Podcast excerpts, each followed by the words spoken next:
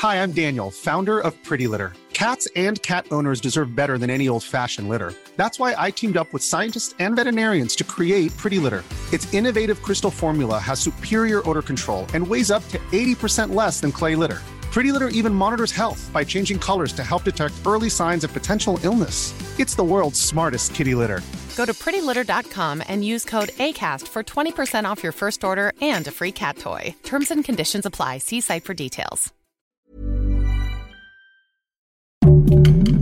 Heraldo Podcast, un lugar para tus oídos. En este nivel de Utopía Geek, ¿nos gusta o no nos gusta que Chris Pratt vaya a ser la voz de Mario en la nueva película de Mario Bros? Y hablando de Star Wars Vision, ¿les gustó o qué opinan?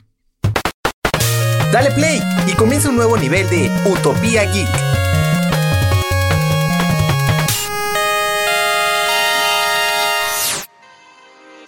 Bienvenidos a un nuevo nivel de Utopía Geek. El día de hoy está conmigo mi querido Fede. ¿Cómo estás, Fede? Bien, muchas gracias. ¿Tú cómo estás? Estoy bien, estoy muy emocionada y tenemos un experto en Star Wars porque vamos a hablar de Star Wars Vision.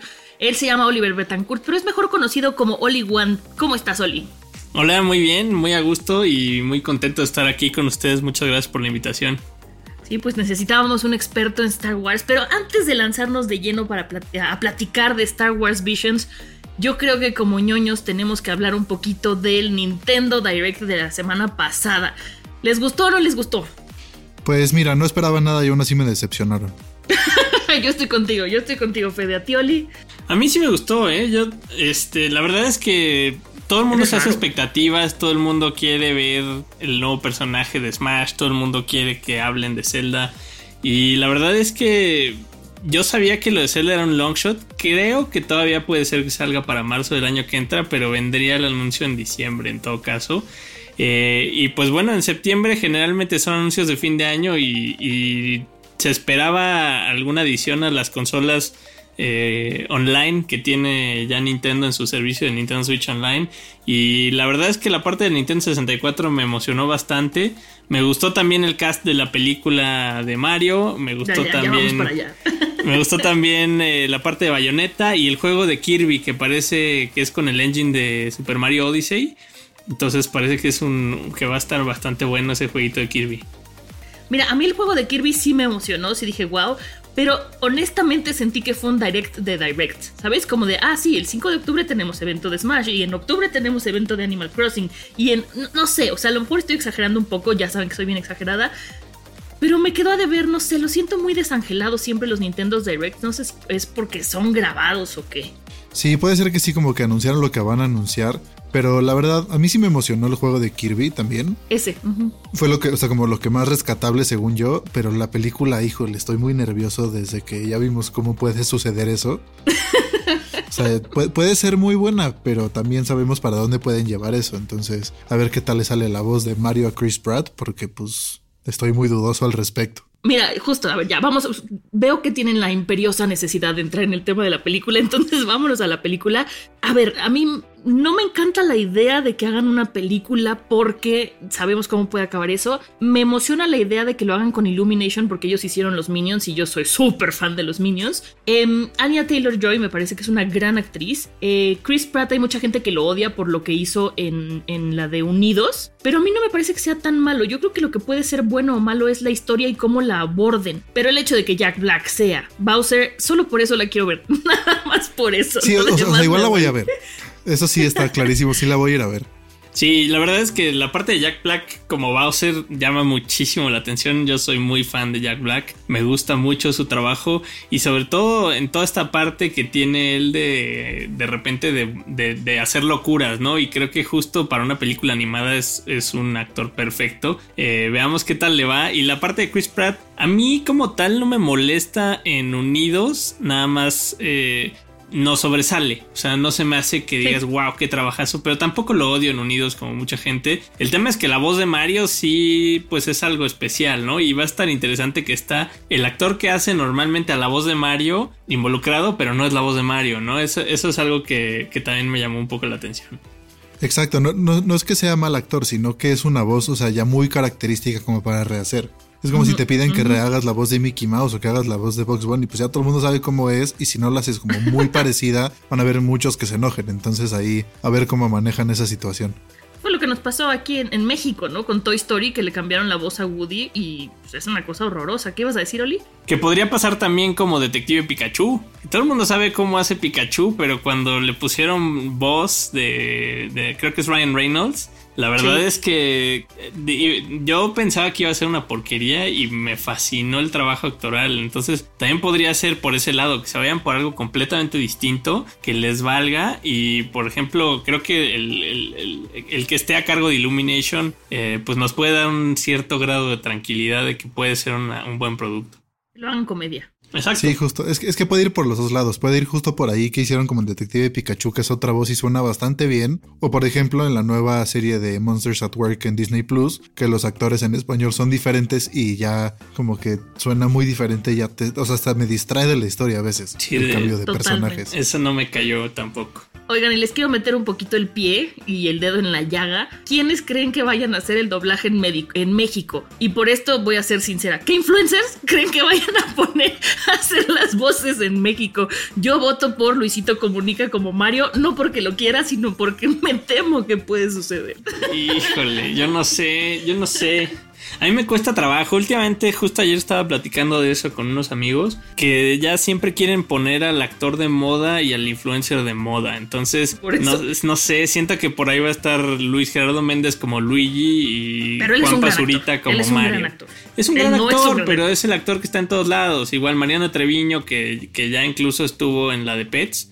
Este, A mí no me gustó su trabajo en Pets, por ejemplo. Hay gente que no le molesta, a mí no me gustó. Y el hecho de que estaban en cierto auge y los metieran a propósito, siento que hace que de repente queden como en miscast. Y no sé, eh, pero sí por ahí creo que va a estar eh, justo alguno de ellos metido. Y no sé si hasta Mario Castañeda este, haciendo a, a Waluigi o alguna cosa así puede Sí. estar chistoso. Es que sí, recordemos que es muy, dif- o sea, muy diferente el trabajo de actor como el trabajo de actor de doblaje. O sea, es muy diferente actuar y actuar con la voz. Entonces, luego cuando jalan actores así muy reconocidos a los proyectos, puede que le baje un poquito el nivel, pero esperemos que sí jalen bastante bien.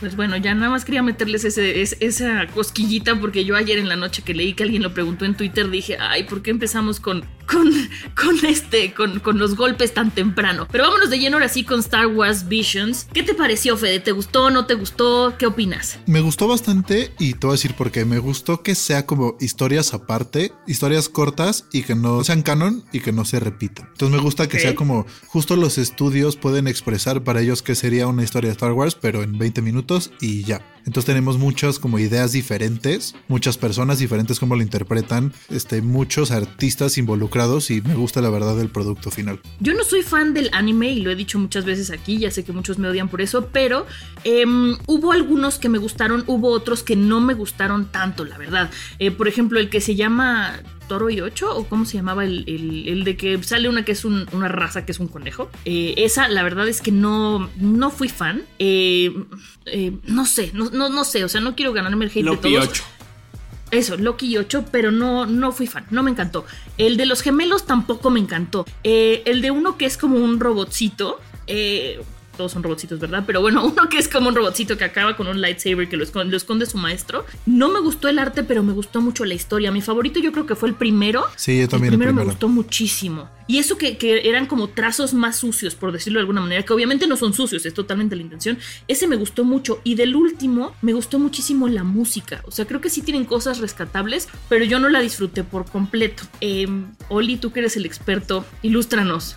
A mí, a mí me gustó mucho la apertura que le da Disney a esta tradición japonesa del anime y los diferentes estilos que buscaron, porque justo te da una ventana hacia un arte completamente diferente. Digo, hay, hay gente que ya es fan del anime desde antes y, y pues ya conoce este tipo de cosas, pero el, el fan tradicional de Star Wars no necesariamente es fan del anime. Entonces, eh, pues me parece un, un acierto a mi, a mi gusto haber hecho esta apertura justo a un arte distinto, a, a darle vuelo sobre todas estas mentes con libertad creativa total, porque no son historias que sean canon, son independientes completamente y, y pues bueno, entonces ahí los, les quitas restricciones y los dejas trabajar. Me gustó que incluso los lightsabers por momento parecen katanas, eh, le metieron este, este lado oriental completamente, todo el, todo el rollo del honor, el respeto, la disciplina. Me gustó que se, se, reflejan todos estos valores culturales, sobre todo en un año que ha sido muy importantemente marcado por Japón, eh, por justo los Juegos Olímpicos de Tokio y todo esto que ha estado sucediendo en el lado cultural y deportivo también.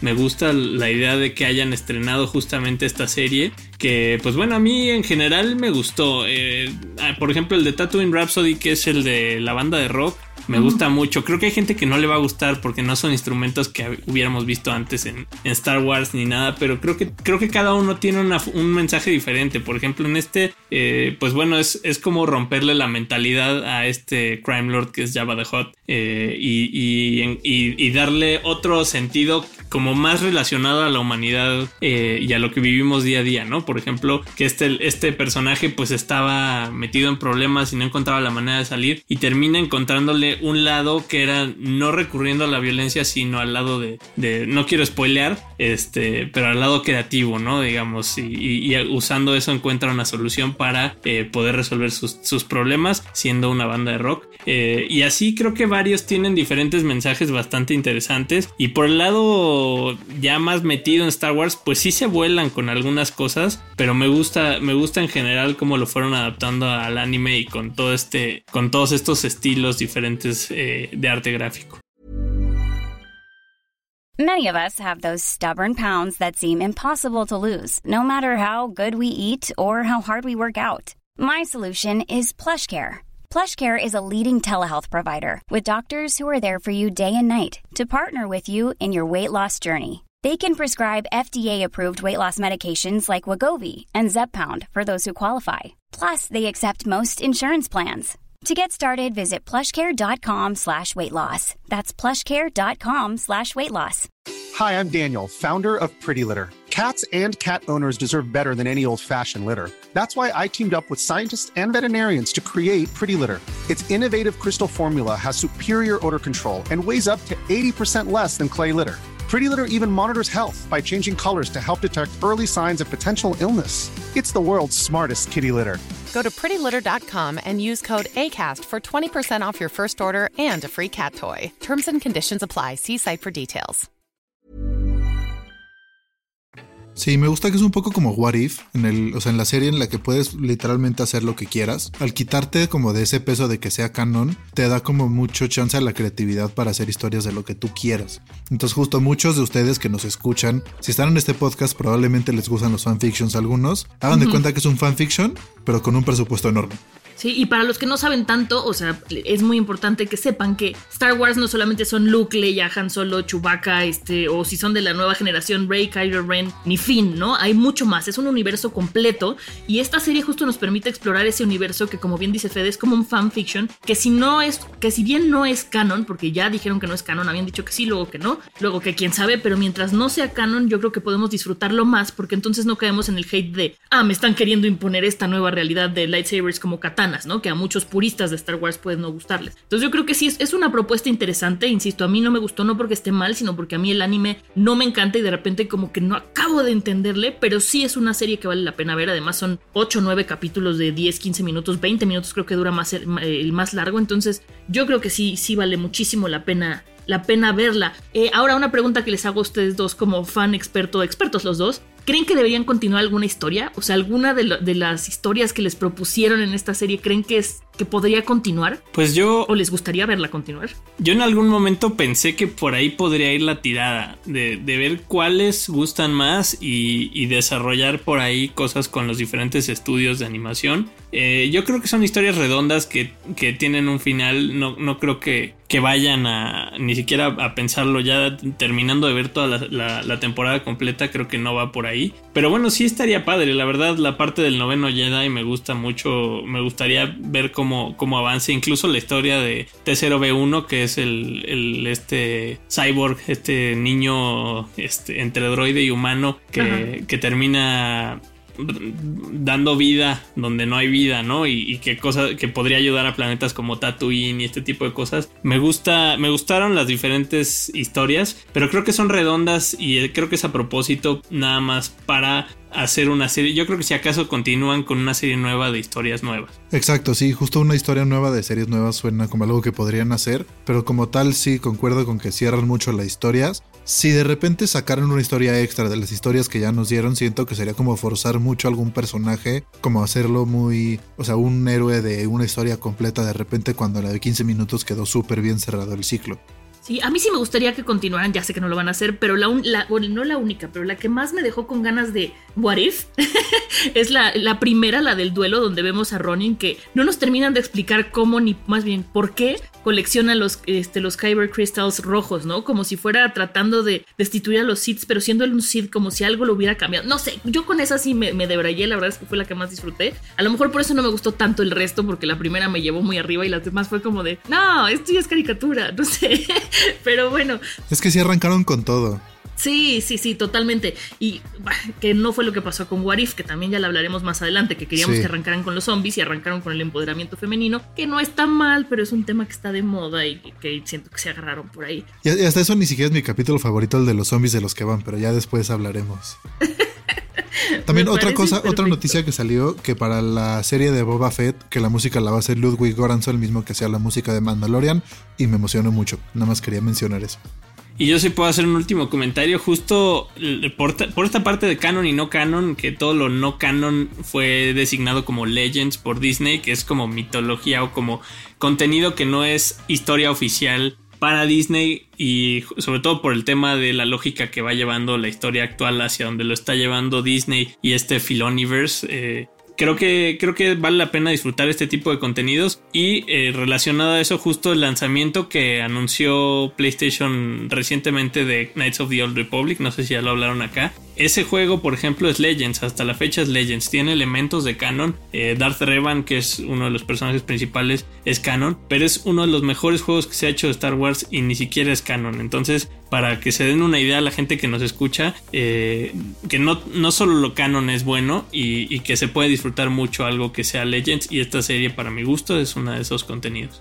Sí, siento que se disfrutan diferente, ¿no? O sea, lo canon lo disfrutas porque es como la historia principal que te quieren contar, como el lore de la. O sea, como que sigue con la misma línea, pero a la hora de ser Legends, la creatividad de hacer lo que quieras, porque literal puede hacer lo que quieras, siento que también puedes contar unas historias muy padres por ese lado.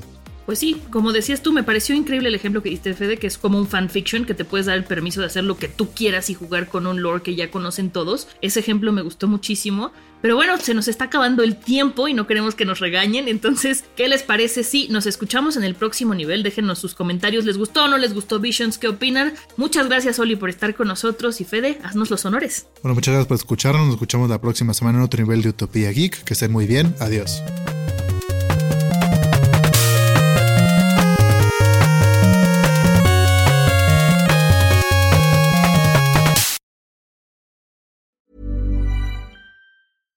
Hi, I'm Daniel, founder of Pretty Litter. Cats and cat owners deserve better than any old fashioned litter. That's why I teamed up with scientists and veterinarians to create Pretty Litter. Its innovative crystal formula has superior odor control and weighs up to 80% less than clay litter. Pretty Litter even monitors health by changing colors to help detect early signs of potential illness. It's the world's smartest kitty litter. Go to prettylitter.com and use code ACAST for 20% off your first order and a free cat toy. Terms and conditions apply. See site for details.